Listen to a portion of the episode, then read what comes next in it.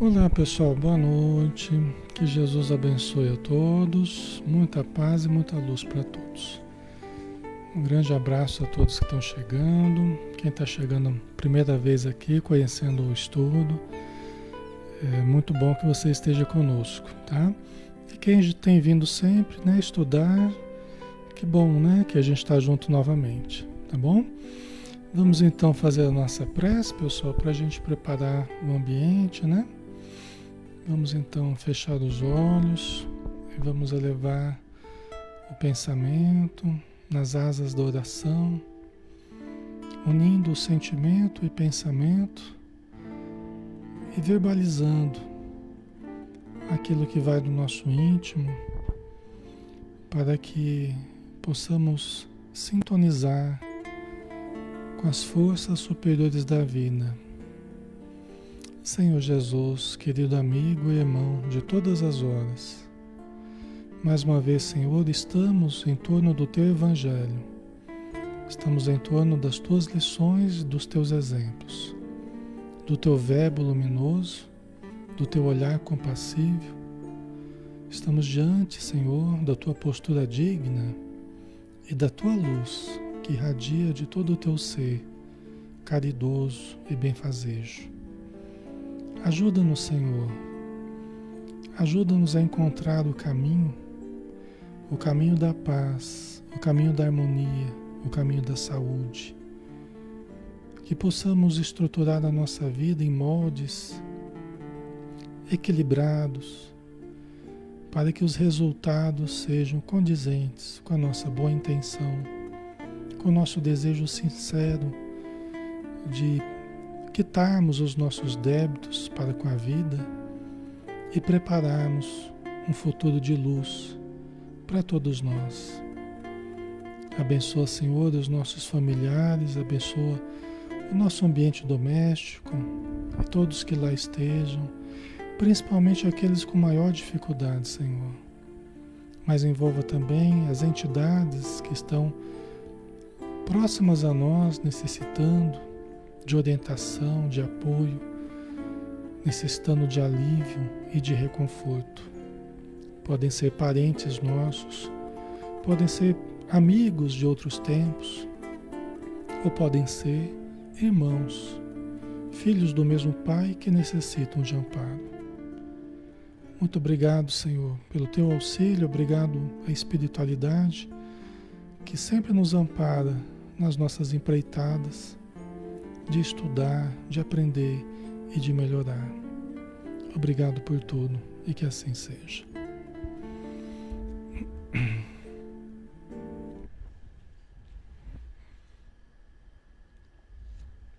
Muito bem, pessoal, boa noite novamente, tá? Sejam todos muito bem-vindos. Aqui quem fala é Alexandre Camargo, aqui de Campina Grande. E a gente agradece a página Espiritismo Brasil Chico Xavier que nos permite fazer estudos, né? Todos os dias a gente está aqui, de segunda a sábado, às 20 horas, né? Fazendo sempre um estudo diferente. Segunda é o Livro dos Espíritos. Terça a gente está fazendo o, o, Nosso Lar, de André Luiz. De quarta, o livro Paulo Estevam. De quinta, o Ser Consciente de Joana de Anjos. E de sexta, estamos fazendo o Evangelho de Mateus. E sábado, né? Amanhã teremos o livro Ação e Reação de André Luiz também. Então, todos estão convidados né, a estarem sempre conosco aqui. Então, vamos dar continuidade, pessoal. Nós estamos no 27 estudo né, do Evangelho de Mateus, na visão espírita, né, porque o Espiritismo tem o que dizer né, a respeito de Jesus, né, e nós, logicamente, utilizamos também o Evangelho segundo o Espiritismo, as obras de Emmanuel abordando o Evangelho, tá? Tudo isso é considerado e a gente vai fazendo as, os comentários pautados em toda a obra espírita que a gente conhece, tá? A gente acabou fazendo por último né, a cura do servo de um centurião, e o último versículo eu acabei esquecendo de falar na semana passada, que foi o, que foi o, o, o desfecho né, da conversa do centurião com Jesus, né? Quando o centurião falou que tinha um servo dele que estava doente tal. Jesus se prontificou a, a, a cuidar dele, a tratá-lo, né? A curá-lo. E ele falou: Não, senhor, né? Eu não sou digno que o senhor entre na minha casa, né? Mas o senhor fala, né? Eu sei, eu, eu, eu sou né, é, responsável por outros soldados, eu digo a um vai, ele vai, eu digo a outro vem, ele vem. Né? Então, se o senhor der uma ordem, uma palavra sua, o meu servo estará curado. Né? E aí vem esse último versículo aqui que eu tinha esquecido de falar. Em seguida, disse ao centurião: Vai, como creste, assim te seja feito. Naquela mesma hora, o criado ficou são. Né? Quer dizer, aconteceu mesmo como o centurião havia havia previsto, né? Porque sabia que Jesus poderia curá-lo ali à distância mesmo, só lhe dar uma ordem que os mensageiros dele poderiam executar a sua vontade ou a própria energia de Jesus, nós não sabemos o que foi no caso, né? É, a própria energia de Jesus irradiada poderia curá-lo também. Mas a gente não sabe o que, que aconteceu de fato, né? Ok, pessoal? Então vamos lá, né? Foi uma grande demonstração de fé, né? Aí no próximo item, a cura da sogra de Pedro, né? Porque Pedro, um dos discípulos de Jesus, pescador, humilde, né? Tinha sua família, era casado, tal. Então, entrando Jesus na casa de Pedro, viu a sogra deste que estava de cama e com febre. Logo tocou-lhe a mão e a febre a deixou. Ela se levantou e pôs-se a servi-lo. Olha que interessante, né? Quer dizer, nós não sabemos o que, é, que tipo de febre era, né? Que tipo de doença, o que, que estava acontecendo com ela, nós não sabemos, né? Mas o fato é que bastou novamente um toque de Jesus, né? Bastou um toque de Jesus, bastou tocar na sogra de Pedro e a febre deixou a sogra, a sogra de Pedro, né? Quer dizer, ela voltou à normalidade. E se levantou e pôs-se a servi-lo. Quer dizer, essa mulher é bem disposta também, né? Estava doente ali. Assim que ela ficou sã, já, já foi servir Jesus, né? Interessante. É, Luiz, um passe de cura, né? Pois é. Tem médiums que têm essa capacidade, tem uma força magnética muito grande, né? tem uma capacidade muito grande de irradiação.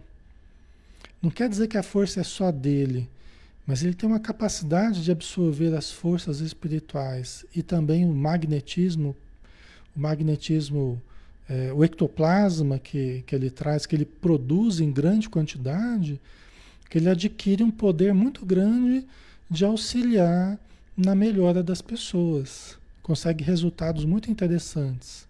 Né? É lógico que diante dessas curas, diante dessas melhoras, a gente até vai ver depois com Paulo de Tarso, né? Paulo de Tarso fez muitas curas também, mas ele sempre atribuía a Jesus. Ele nunca tomava para si os méritos pela cura. Né? Paulo de Tarso foi um, um, uma pessoa que ajudou muito através de curas, né? a exemplo de Jesus. Mas ele sempre falava que era o Cristo que estava curando através dele. Né? É, se eximindo, né? se, se subtraindo dos méritos de qualquer cura. Né? Então a gente precisa, principalmente o médium de cura, ele precisa tomar esse cuidado de não começar a se achar né? Uma pessoa dotada de capacidades extraordinárias e né, não começar a subir muito a cabeça, o ego, né? Como a gente tem estudado no livro Ser Consciente, a gente precisa sempre tomar esse cuidado, né? Porque é muito fácil da gente se desviar. Quem tem condições especiais no campo da mediunidade precisa sempre tomar cuidado com a vaidade, com a vaidade, com o orgulho, porque senão é coisa mais fácil se desviar, né? Então, Jesus mesmo não ficava se vangloriando, ele simplesmente agia, ajudava, socorria, salvava e, e seguia adiante. Não ficava preso às suas obras, preso né, aos agradecimentos das pessoas, não ficava ali em torno da bajulação, né? É, é, ele simplesmente ajudava e seguia adiante, né? Essa questão da sogra de Pedro, tem muitas pessoas, pessoal, não, lógico que a gente não sabe o que, que era exatamente que a sogra do Pedro tinha, né? Então aqui eu não estou falando que ela tinha isso, tinha aquilo, pelo amor de Deus, né? Mas tem muitas pessoas, às vezes, com mediunidade, que basta um passe, às vezes, porque a pessoa está sentindo uma aproximação de alguém, está sentindo um espírito ali que está adoentado, a pessoa começa a ficar adoentada, aí basta um passe, às vezes, né? Ou uma conversa amiga ali, aquele espírito é retirado de perto da pessoa. Ou basta um toque, um abraço, às vezes. Né? Então, e às vezes a pessoa muda na mesma hora. Às vezes a pressão arterial muda, às vezes a temperatura muda, a disposição da pessoa muda. É muito interessante, sabe? Quando a pessoa tem mediunidade, e, e principalmente quando a mediunidade que ela tem é, atinge o físico com muita facilidade. Tem pessoas que têm até uma energia, né, o ectoplasma, numa, numa condição específica, que ela somatiza muito rapidamente as influências espirituais, né? Mas também essas pessoas elas tendem a reagir muito bem às, às terapias espirituais. A terapia do passe, da desobsessão, entendeu? É a pessoa que, que reage muito bem às técnicas e terapêutica espiritual. Né? Você vê a, a sogra do Pedro, ela reagiu muito bem né? ao, à terapêutica que Jesus utilizou para ela. Né? Logo ela estava de pé e já pôs a trabalhar, né? já se pôs a trabalhar. Né?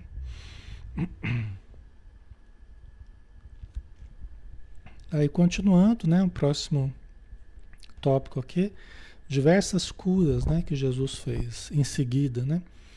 Ao entardecer, trouxeram-lhe muitos endemoniados. Lembrando que endemoniados, entendamos obsediados. Tá? Entendamos obsediados. entendamos que não é obsediado pelo demônio, pelos demônios, pelos espíritos necessitados pelos espíritos sofredores, pelos espíritos revoltados, pelos espíritos inconscientes, né? pelos espíritos que estão por aí em torno de nós, em qualquer parte, em qualquer momento. Tá? Então, é, ao entardecer, trouxeram-lhe muitos endemoniados. Sinal que tinha bastante gente ali que estava com esse problema, né? É, assim como hoje, né? Hoje também tem muitos endemoniados. Só que a gente não usa esse termo, né? Quantas e quantas pessoas chegam às casas espíritas, né? E chegam perturbadas. Quantas nos falam, Alexandre, eu, o que está acontecendo comigo não é coisa material, eu estou sentindo que. Né? Às vezes a pessoa enxerga, ela vê, né? ela ouve, ela sente as presenças espirituais, né? Então as casas espíritas continuam fazendo esse trabalho que Jesus inaugurou de assistência aos perturbados, aos obsediados. Né? Lembrando que todos nós somos suscetíveis às influências espirituais. Não é porque eu participo de uma casa espírita, não é porque eu participo de uma reunião mediúnica ou porque eu faço palestra sobre espiritismo que eu estou isento, completamente protegido, completamente imune à obsessão, imune à influência espiritual dos espíritos de forma alguma.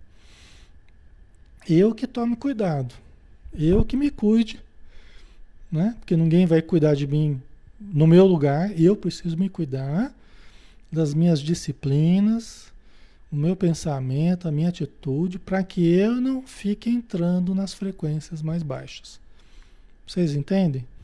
Nós que tomemos cuidado, porque todos somos suscetíveis às influências nocivas. Entendeu?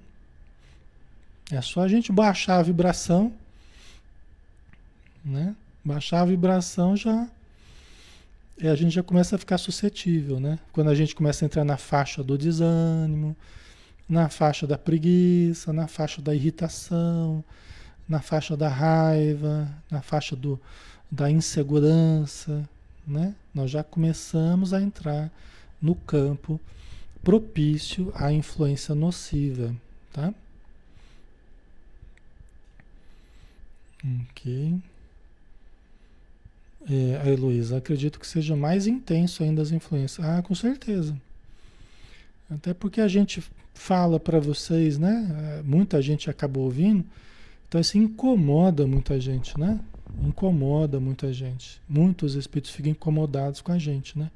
Então a gente precisa tomar mais cuidado ainda porque a gente acaba sendo muito visado, né? Ok? A gente se envolve né, com a casa espírita, com reunião mediúnica. A gente precisa tomar mais cuidado. Tá? A Yara colocou, mas aí é necessário estar numa vibração alta e bons pensamentos, não é? Sim, exatamente, Yara. O tempo todo. Aí que está o desafio, né? Porque a gente também é requisitado o tempo todo na vida material a baixarmos a vibração, né? Seja uma pessoa que você encontra, que começa a trazer assuntos né, que, que não deveria, seja você liga a TV ou você liga ou você vai na internet, então o tempo todo a gente está recebendo apelos a baixar a vibração. Aí que nós temos que aprender a selecionar, né? A, a selecionar os conteúdos, selecionar as conversas, né? Ok? Porque aí a gente vai né, é, selecionar o que, que a gente lê, que livros a gente lê, que programas a gente assiste e tudo mais, né? E tudo mais que a gente possa, né? Lógico que a gente não vai viver dentro de uma redoma, uma bolha assim, né? Totalmente protegido de tudo. É difícil, nós não estamos né, nessa bolha. Mas nós podemos sim melhorar muito, né? Dos conteúdos que a gente absorve do dia a dia, né? Na, na, nossa, no que depende de nós, na nossa escolha, né? Nem sempre a pessoa vem falando, as conversas e tal, né? Você não quer ser chato, você não quer ser deselegante, desagradável, né? Mas também não precisa ficar ali nutrindo aquilo muito tempo, né? Não precisa ficar lá é, é acrescentando coisas numa conversa que esteja negativa, né? Então, olha aqui, ao entardecer trouxeram-lhe muitos endemoniados, muitos perturbados, e ele, com uma palavra, expulsou os espíritos e curou todos os que estavam enfermos. Né? Então, olha só, o poder da palavra, a autoridade dele, a energia, a palavra, ela está carregada do magnetismo que nos é característico. tá? Cada um de nós tem uma qualidade vibratória diferente. Cada um de nós, como eu estava dizendo, tem um poder magnético diferente. Nós pegamos essa energia magnética e nós revestimos as nossas palavras com esse poder magnético que todos temos. Então a palavra cria, sim. A palavra estrutura, a palavra plasma, né? Plasma ideias na mente de todos que nos ouvem, plasma formas pensamentos no ambiente onde nós estamos, a palavra, a palavra cria. Entendeu? Então Jesus ele curava muito através da palavra. Né? Até, uma, naquele, eu gosto daquela passagem do lava-pés, né? A gente vai chegar nela, mas eu gosto daquela passagem do lava-pés que, que Jesus começou a lavar o pé de todo mundo e Pedro falou: Não, Senhor, quando, Pedro, quando Jesus foi lavar os, os pés de Pedro, Pedro, sempre Pedro, né? Pedro falou, não, senhor, o senhor não vai fazer isso comigo, não. Eu não vou deixar. Como quem diz assim, eu, eu, o senhor vai lavar os meus pés? Não tem sentido uma coisa dessa, né? Aí Jesus falou assim, Pedro, se você não permitir que eu lave os teus pés, você não terá parte comigo. Ou seja, você não fará parte desse ensinamento que eu estou dando aqui. Você quer ficar de fora disso aqui? Né? Eu estou tentando dar uma lição. Você quer ficar de fora, né? Aí Pedro fala assim, ó, então lava o corpo todo. Pedro é uma figura, né? Senhor, então lava o corpo todo. Ele é uma pessoa espontânea, Pedro, né? Aí Jesus falou assim, Pedro, não é preciso, porque vós já estáis limpos pela palavra Olha que legal, porque a ideia não era limpar de fato, né? A ideia não era limpar. Vós já estáis limpos pela palavra. Quer dizer, a convivência com Jesus e as palavras de Jesus, o tempo todo ali com o magnetismo superior, vós já estáis limpos pela palavra. Que coisa legal, né? Mas Pedro era muito espontâneo, né? Era uma pessoa que é muito interessante, muito sensível, era um médium muito sensível, né? A hora estava bem, a hora não estava bem, então era aquela coisa, né? Mas depois se transformou na pedra angular ali do trabalho de Jesus, né? A gente vai ver no Paulo Estevão que ele foi a, a pedra angular, né? Ok, então Jesus curou, né? Os... E aqui o expulsar, né? É, eu acredito mais que era o modo como eles, eles entendiam o que Jesus fazia, né? É, porque Jesus todo amor, todo bondade, Jesus sabia com os espíritos com os quais ele estava lidando, né? Alguns espíritos, né? É, todos necessitados, todos carentes de tudo, né? Hoje a gente sabe, né? É, o modo de doutrinar os espíritos, de, de ajudá-los, de convencê-los a mudar de atitude, né? Então, assim, é que Jesus também, ele, se ele fosse fazer o trabalho que a gente faz hoje, especificamente com cada espírito ali, acho que era tanta gente perturbada que a coisa também não andaria, né? Então, ele ajudava de uma forma mais rápida aqueles que ele podia ajudar, né? Mas a gente trata, né, com todo carinho, com todo amor, os espíritos que, que precisam de auxílio, né? A fim de cumprir o que foi dito pelo profeta Isaías. Levou nossas enfermidades e carregou nossas doenças. É uma coisa interessante isso, né? Que Isaías, o profeta, né, do Antigo Testamento, disse, né, eh, a respeito daquele que viria, né, que é o próprio Jesus, né? Levou nossas enfermidades e carregou nossas doenças. Só que isso aqui nós precisamos, nós precisamos é, tomar cuidado para compreendermos da forma correta, né? A palavra mata e o espírito vivifica, né? Nós precisamos tomar cuidado de não ser muito literais. Por quê?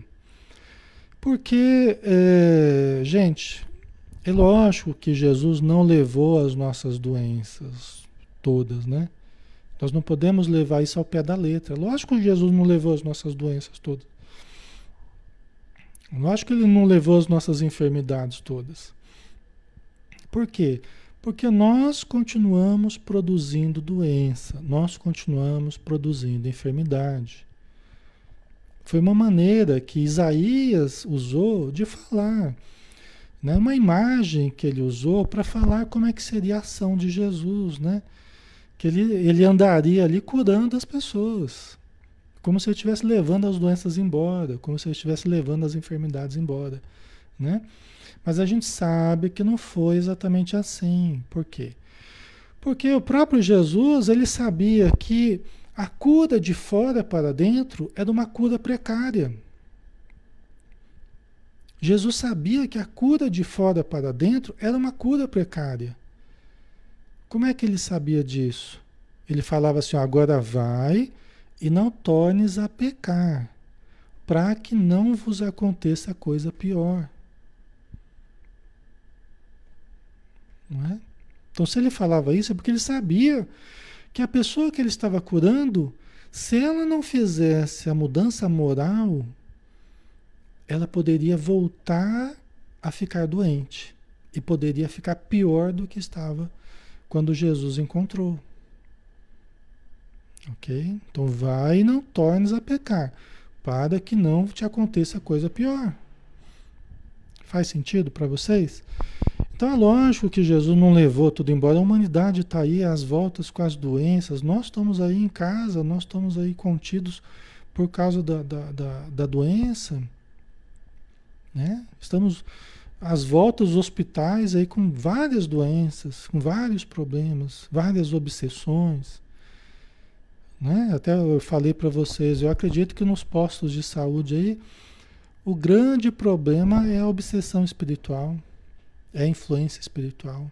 responsável pelo maior número de enfermidades de origem transcendente, né? Que os médicos procuram daqui, procuram dali, já faz uma receita, já tenta aliviar, né, com alguns paliativos, vamos dizer assim, mas não resolve o problema fundamental, que são os médiums que estão por aí sentindo as influências espirituais, são as obsessões correndo solta por aí, né? Hoje mais do que nunca. O tamanho da população do planeta, imagina quantos obsediados. Né? Mundo afora, isso não é nem no Brasil, é no mundo inteiro. Tá? Então, mas foi a forma que Isaías utilizou para dizer, olha, ele vai passar curando todo mundo, ele vai passar mudando, né? Como se estivesse levando as enfermidades, né?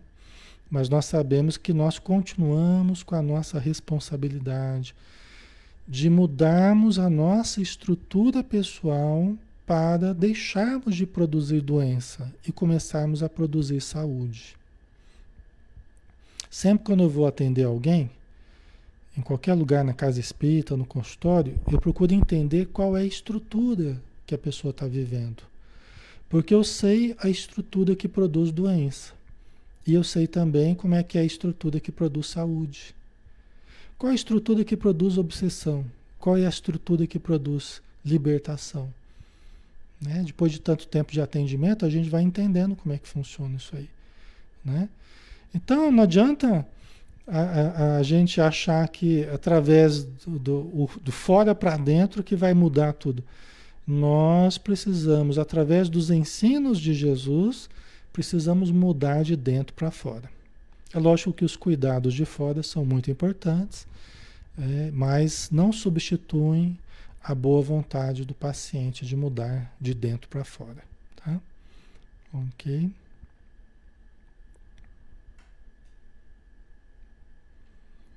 Certo, pessoal. ok.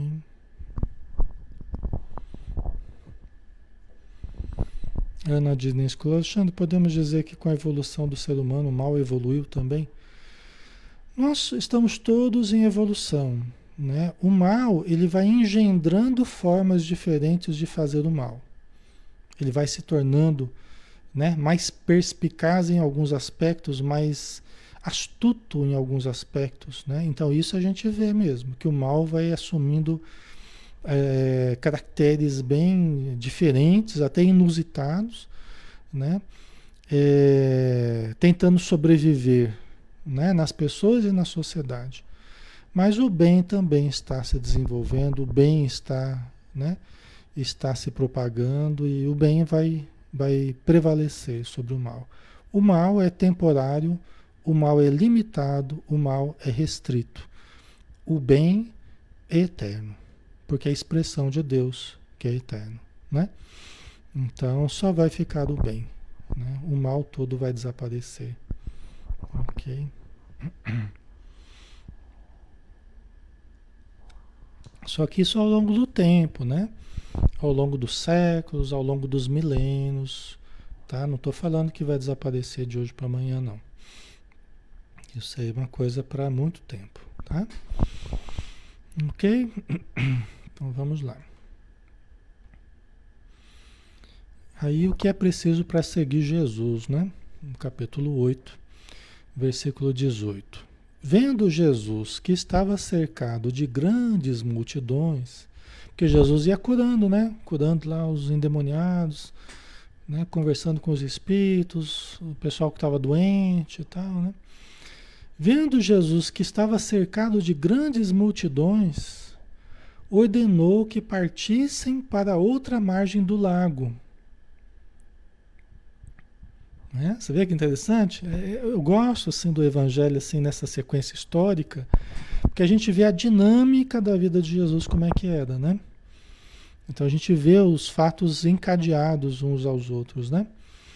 É, então juntou a multidão ali, Jesus falou assim: ó, vamos lá para outra margem do lago. Por quê? Porque Jesus ficava muito ali, né, né, numa certa margem do lago, ali em Cafarnaum, lago de Genezaré, né? Ou Mar da Galileia, né? É, Cafarnaum, Betsaida e tal, né? E aí eles foram para o outro lado do lago. Então eles atravessam parece um mar de tão grande que é esse lago, né? Então eles, ele pediu para irem para outra margem, né? Então chegou-se a ele um escriba e disse: o escriba era daqueles que faziam a reprodução dos ensinos de, de Moisés, né, da antiga lei. Né? Eram pessoas versadas, eram pessoas é, de um conhecimento intelectual maior, e eles faziam as, a cópia das escrituras antigas. Né? Então chegou-se a ele um escriba e disse: Mestre, olha só, um escriba lá do, do, do, do judaísmo, né? Mestre, eu te seguirei para onde quer que vás. Olha que interessante, né? Mestre, eu te seguirei para onde quer que vás. Porque as pessoas estavam vendo as curas, né? Vendo os ensinos de Jesus, elas ficavam empolgadas, né? Elas ficavam empolgadas. É, só que o problema não é empolgação, né? O problema não se resume à empolgação. Né? Na obra espiritual, o, o problema não se resume à empolgação. Né? Se resume a sacrifício, a, a determinação real. Né? Pode começar empolgado, mas não dá para continuar só empolgado. Né? Mestre, eu te seguirei para onde quer que vás. Vamos ver a resposta de Jesus. Ao que Jesus respondeu: As raposas têm tocas e as aves do céu ninhos, mas o filho do homem não tem onde reclinar a cabeça. Foi meio que um alerta, né? Foi meio que um alerta, porque aquela empolgação, o pessoal vendo as curas e tal, Senhor, eu quero ir junto com o Senhor, onde o Senhor for eu vou também, né? Mas aí Jesus alertou, né? As raposas têm tocas, e as aves do céu ninhos. Mas o filho do homem, né? Estava falando dele, né? O filho do homem não tem onde reclinar a cabeça.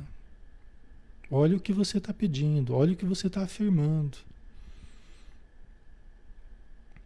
Né? Olha o que você está afirmando.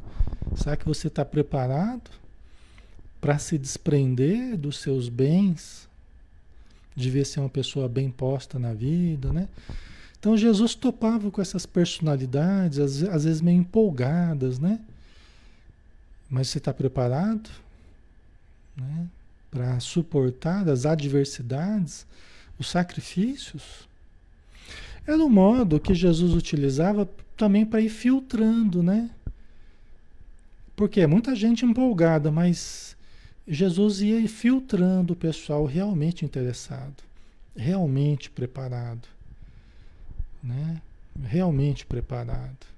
Jesus não queria que todo mundo o seguisse. Tinha pessoas que falavam, não, vai, volta para sua família, ou volta lá para o templo, vai se mostrar lá no templo, que você está curado tal. As pessoas às vezes até queriam seguir Jesus, mas ele até sabendo que a pessoa não tinha condição ainda para segui-lo.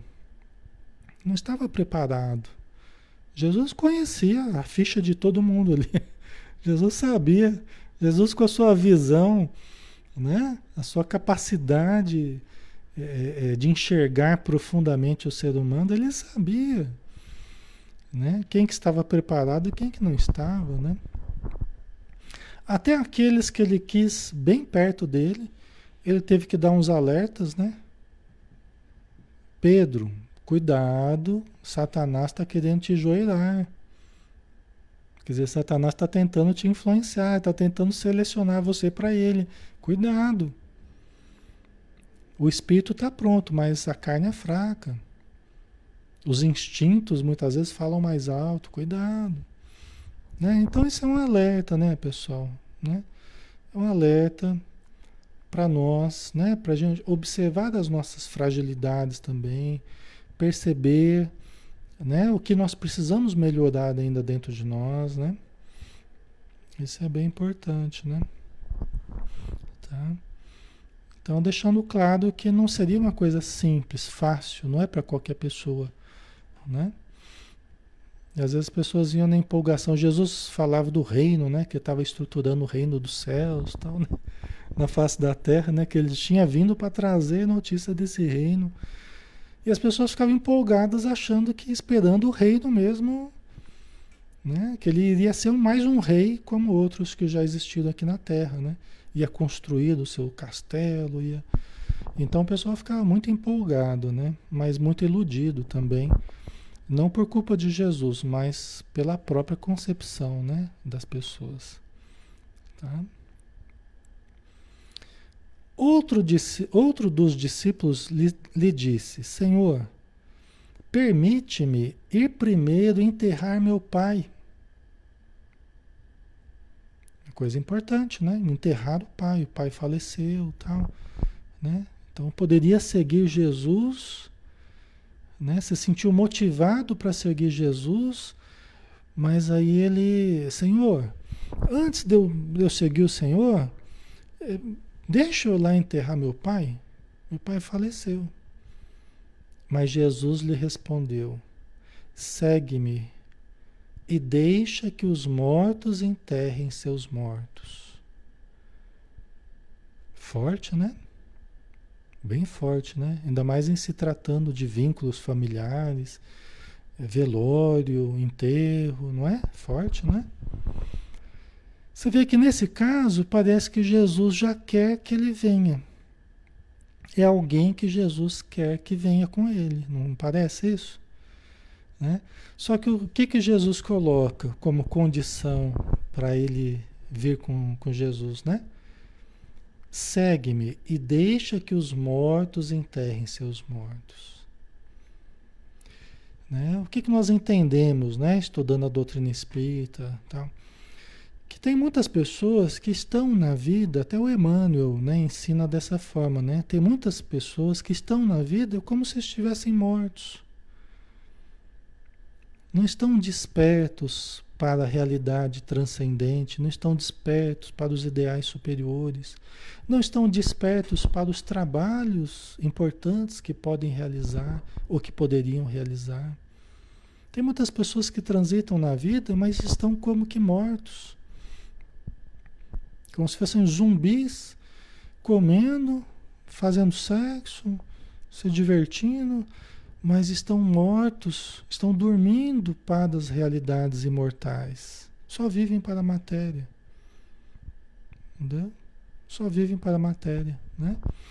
Então, nós acreditamos, né, pelo que a gente estuda, né, que Jesus quis dizer: deixa esses trabalhos materiais, deixa esses trabalhos das conveniências materiais, né? da grande importância que se dá para os rituais e para as conveniências materiais, para aqueles que estão mortos e que valorizam muito essas coisas.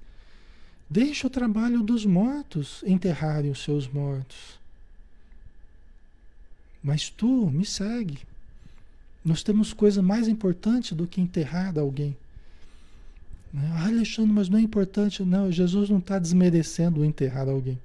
Ainda mais se tratando de um pai, né? A gente vê no livro dos Espíritos, né? Do, quando fala dos funerais, né? Do respeito que se deve àquelas pessoas que não são caras, né? Os Espíritos são bastante, bastante brandos quando falam a respeito disso, né? Mas aqui Jesus está dizendo, ó, tem coisa mais importante para você fazer do que enterrar um corpo que não mais tem vida e o espírito não está naquele corpo. O espírito não está naquele corpo. Né? Tem muita gente que fica em torno ali da, das questões da morte, sem, né, até do, do cemitério e tal, e não lembra que o espírito não está ali no cemitério. Né? O espírito está muitas vezes próximo da gente ou está em outros lugares melhores, né? mas fica ali cultuando os despojos, né? cultuando as conveniências, né? Os, as tradições. Né? Então tem coisa mais importante do que as tradições. Segue-me. Né? Vamos nos tornar pescadores de almas, né? Ok? Aqui não é nenhum desmerecimento aos, ao, ao, velório, ao enterro, tá, pessoal? Mas entendamos mais profundamente, né? Afinal de contas, é Jesus que está falando, não é a gente que está falando, é Jesus que está, não é? Então a gente só só está tentando entender além da letra, né? Agora você entende aquela coisa, né? Se alguém ama ao mundo mais do que a mim, de mim não é digno. Aí que a gente vai entendendo, vai juntando as pecinhas, né? Porque a gente costuma valorizar muitas coisas e às vezes Jesus ele tem propósitos, né? Que, que ele tem é, é, trabalhos para que a gente realize, ele tem propósitos para que a gente realize, né? Que são propósitos às vezes para a humanidade toda e não apenas para meia dúzia de pessoas, né? Então isso, né? O próprio Jesus deu exemplo, né? Ok, certo? Então segue-me e deixa que os mortos enterrem seus mortos. Né? Deixa que as pessoas que estão muito presas ainda às, tradições, conveniências, cuidem dessas tradições e conveniências. Mas você vem e me segue, né? Ok? Deixa eu ver o que, que vocês estão colocando aí.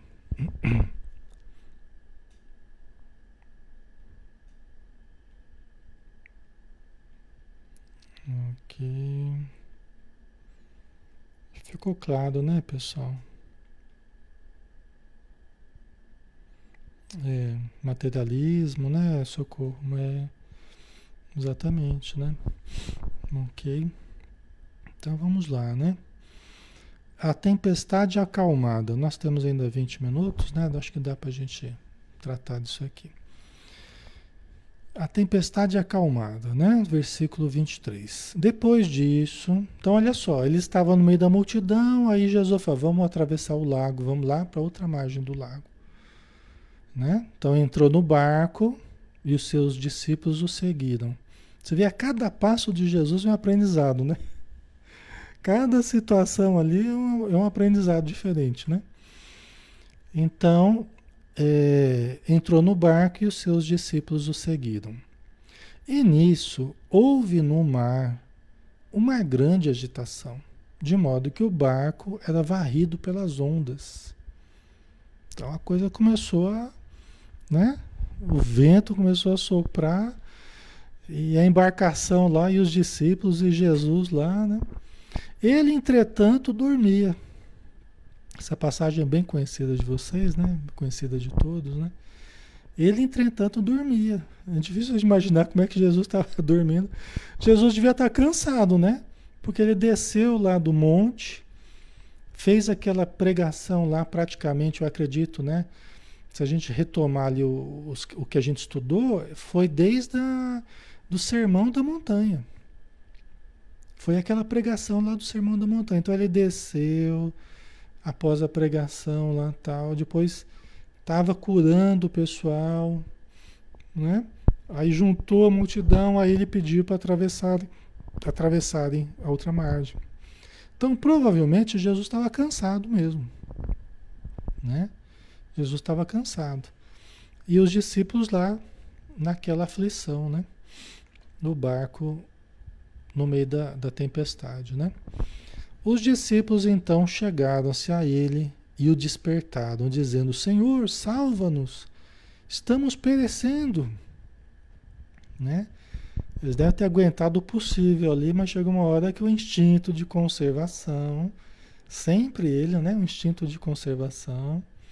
Olha que interessante. É como se, junto com Jesus, em vários momentos, é como se Jesus estivesse testando eles para que eles percebessem as fragilidades deles e viesse à tona a, a, a, o instinto de conservação, o medo, a insegurança deles, né?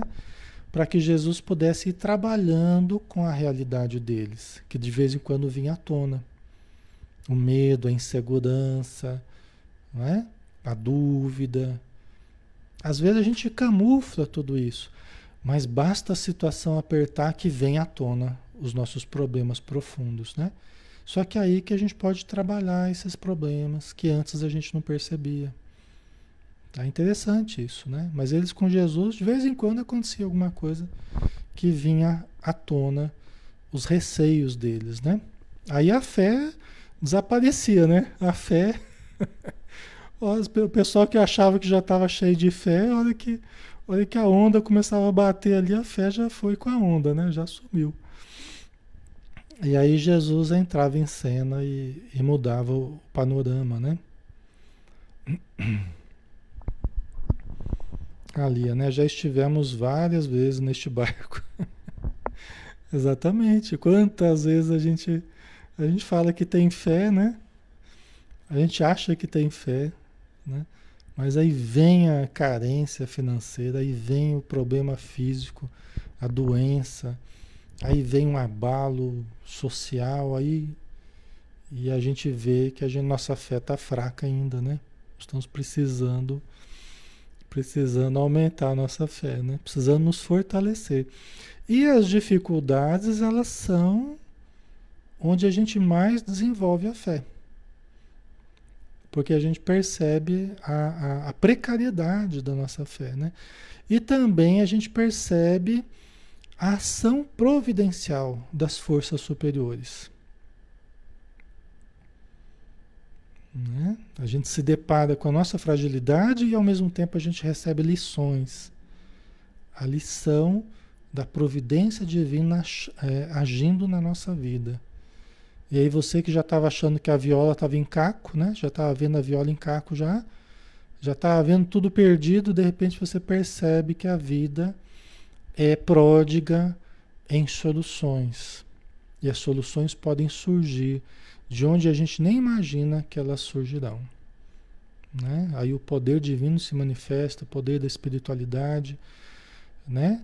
através de pessoas, através da ação espiritual na nossa vida, através de ideias que a gente intui, né?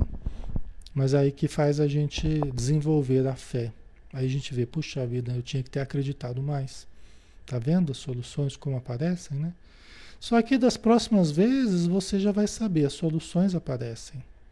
As situações mudam. Entendeu? Aí você já vai estar tá com a fé mais fortalecida, né? Isso é bem importante, né? Senhor, salva-nos, estamos perecendo, né? Disse-lhes ele: Por que tendes medo? Olha aí, ó, Jesus está trabalhando o medo, né? Homens fracos na fé.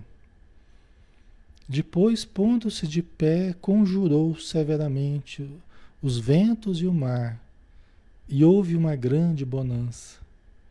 Por que, que vocês estão cultivando medo? Então, teve que, teve que acontecer várias situações limites, né? várias situações limite, né? Para que eles percebessem que não havia por que temer. Na nossa vida mesmo, não há por que temermos. Né? Às vezes a pessoa né, tem aquele ditado né, que fala assim, ah, eu, eu tive muitos tive muitos receios na vida, né? Alguns até aconteceram, né? Quer dizer, que a gente cultiva mais receios do que acontece. Tem muitos que nem vão vir a acontecer. Tem muitas preocupações nossas que não vão nem vir a acontecer do jeito que a gente imaginava. Né? E às vezes não vão nem vir a acontecer mesmo. Né? Nem do jeito que a gente imaginou, nem diferente do que a gente imaginou. Soluções vão, vão aparecer, né? Pode ser que hoje mesmo a vida, sem que nós façamos nada, a vida pode já estar é, proporcionando certas soluções para alguns problemas que a gente achava que eram insolúveis, né? É. Então Jesus ele, ele relativizava a questão do corpo, da vida física, e aí no caso ele também trabalhava a questão do medo, né? Não temei aquele que pode matar o corpo. Olha só, relativizando o medo que a gente tem de morrer. Gente, o que, que pode acontecer se a gente morrer? Nós vamos continuar vivendo. É mais ou, é mais ou menos isso. Desculpa, é mais ou menos isso que ele está falando. Né? O que pode acontecer com vocês? Para vocês ficarem tão amedrontados, né? O máximo pode acontecer é viver espiritualmente, né? O corpo é uma casca, né? A nossa sociedade é tão estruturada em cima do medo, é tão estruturada em cima do medo, que se vocês pararem prestar bem atenção, vocês vão ver como que o medo está enraizado em nós. Hoje em dia é o medo de ficar sem o celular, é o medo de ficar. É um, né? Você enche de, de, de, de arame farpado em torno da casa, de, de né? medo de ladrão, é o medo disso, é o medo daquilo, medo de passar necessidade, é o medo de ficar doente. Né? Então, assim, é, é, nós temos vivido muito, muito, muito em cima do medo. Né? Aí você tem medo de passar necessidade, aí você trabalha e acumula, acumula, acumula. Aí daqui a pouco fica com medo de perder aquilo que você acumulou. Quer dizer, continuou com medo. Continuou inseguro. Né? Você conquistou, conquistou, conquistou, mas continua inseguro. Não resolveu o problema essencial. Por quê? Porque o problema essencial é nós entendermos que somos imortais, que nada vai nos destruir. Nada vai nos destruir. É lógico, ninguém quer morrer, perder essa oportunidade agora. A gente às vezes está com uma vida bem estruturada, ninguém quer, né? Partir dessa para outra. Ok, a gente entende, é até bom que seja assim. Mas também se acontecer, ok, nós vamos continuar vivendo. Entendeu? Como que nós estamos assim muito muito sem fé, muito olhando só para o imediatismo nosso, né? Então olha para dentro de vocês, vocês vão perceber. Eu sei que vocês estão nessa hora assim, puxa, né? Mas é, é assim que acontece. Nós estamos com muito medo de tudo, né? Medo de errar, medo de tentar, medo de. Né? A gente fica se protegendo o tempo todo, né? Criando essa couraça e nos bloqueando o tempo todo, né? Porque o medo paralisa, né? Ok. Andressa, como superar a insegurança e o medo? O autodesenvolvimento, né? O conhecimento, nos lançarmos às situações, exercitarmos a coragem, o enfrentamento, ao invés do, do, do medo, né? De cultivarmos o medo. O enfrentamento com as situações, né? A Joana de Ângeles fala que nós precisamos vencer o medo através da razão, que é a razão que vai relativizando o objeto do medo. E vai desfazendo esse medo, demonstrando que não há razões, não há dentro da racionalidade, não há por que temer as coisas do jeito que a gente tem temido, né? Tá? Ok? Medo da língua do outro, né? Vocês colocarem. Né? A gente está com medo de tudo, né? É impressionante. E o medo nos tensiona, o medo nos paralisa, nos, nos bloqueia, né? Ok. Certo? Então, por que tem desmedo? Homens fracos na fé. Jesus sabia o que ele estava falando, porque ele estava falando para espíritos Todos somos espíritos, né? Nós não somos matéria, nós somos espírito, né? Então, por que tem desmedo, né? Depois, pondo-se de pé, conjurou severamente os ventos e o mar, e houve uma grande bonança, né? Jesus, é, os fenômenos da natureza, interessante, né? No livro dos Espíritos tem uma parte muito interessante da ação dos espíritos nos fenômenos da natureza, né? Né, que grandes massas de espíritos, grandes grupos de espíritos trabalham né, nos fenômenos da natureza. Alguns muito evoluídos e outros, logicamente, menos evoluídos, né, que fazem um trabalho mais material, né, mas são coordenados e conduzidos por espíritos de grande condição. Tá? Fenômenos da natureza. Então, Jesus, com, com, a, com o poder né, que ele tem, né, mobilizando esse exército de, de, de, de servos dele, né, também na natureza, em todos os, os aspectos, né, movimentando é, é, o mar e fazendo se acalmar também, né? Aqui no caso, fazendo o vento e o mar se acalmarem, né? É bem interessante, né? Vocês dão uma olhadinha no livro dos espíritos lá, vocês vão gostar de ver essa parte, a ação dos espíritos nos fenômenos da natureza, né? Quando está formando tempestades, né? um grande número de espíritos estão trabalhando nesses fenômenos, tá? nesses fenômenos climáticos, né? Ok? certo? Os homens ficaram espantados e diziam: Quem é este? A quem até os ventos e o mar obedecem? Não era para adquirir confiança depois dessa, né? Mas é lógico, é, a nossa dúvida é tão, é tão arraigada, nossa, né, nossa, nosso despreparo é tão presente, os discípulos também eram assim, né? Que teve que acontecer várias situações, várias situações, para que eles fossem se fortalecendo na fé. E mesmo assim, nos momentos mais difíceis, ainda assim eles recuaram. E Jesus ficou quase, quase sozinho nos momentos culminantes, né? Só que ele voltando, aí, aí foi a coisa final, né? Porque aí foi o ensino, né? Não tinha mais como duvidar, era tudo verdade o que Jesus falou. Porque se ele morreu e eles viram que ele morreu, e ele reapareceu é porque realmente não há por que duvidar mais. Por isso que foi importante o retorno dele, né? Para ele demonstrar que as lições de imortalidade que ele falava, né? relativizando o medo, relativizando a morte, assim, tirando esse peso todo, né? É, isso tudo era tinha fundamento, era real, né? Porque na verdade ninguém morre, né? Ok. Então, não temei aquele que pode matar o corpo. Temei antes aquele que pode rebaixar a alma e fazer ser lançada na jena, no fogo, né? Na vida espiritual, né? Nas regiões inferiores. A esse temei.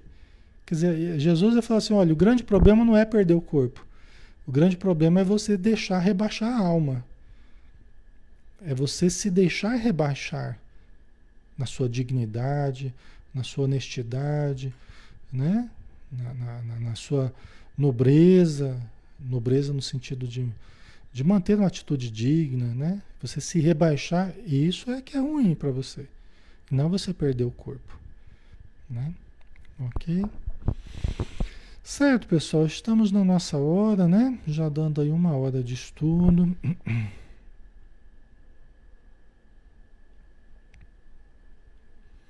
Ok.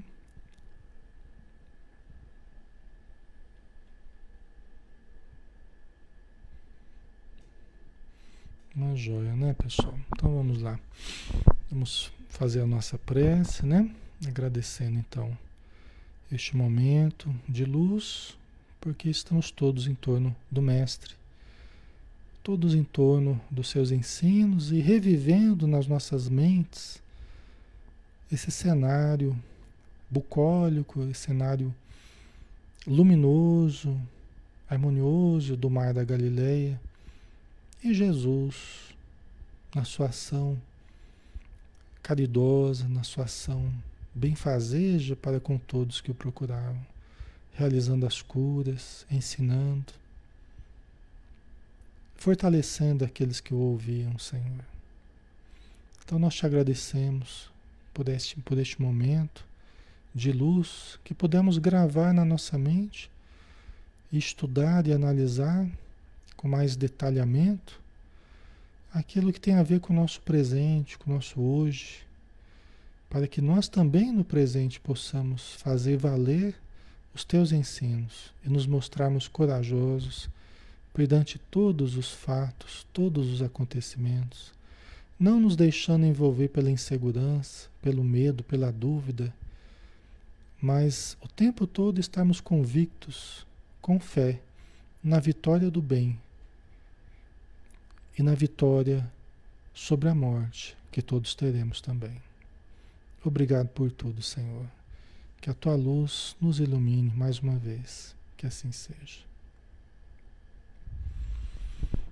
Muito bem, pessoal. Obrigado, tá? Pela presença de vocês. Obrigado pela participação. Amanhã a gente tem o livro Ação e Reação, né? Todos estão convidados às 20 horas, tá? Um abração e fiquem com Deus. Até mais.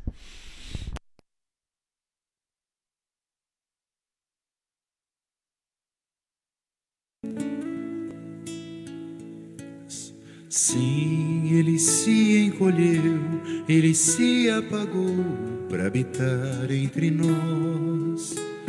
Sua doce encarnação neste mundo foi sacrifício bem maior do que o que se viu. Já era o mestre da luz, o arcanjo que recebeu diretamente do Pai o comando espiritual do planeta, Sassa que queima bem antes do Monte Sinai. Das ovelhas a ele confiadas, o Pai não quer que se perca ninguém. Sejam todas por amor encontradas, pacificadas e regeneradas também. Sim, pobrezinho nasceu, carpinteiro cresceu, que amoroso rapaz. Se perdeu de pai José e mãe Maria, foi encontrado no templo pregando a paz. Montanha acima falou, escutou nossas queixas, nossas dores sentiu reconciliou o céu com a terra e do Calvário, mesmo humilhado, pediu.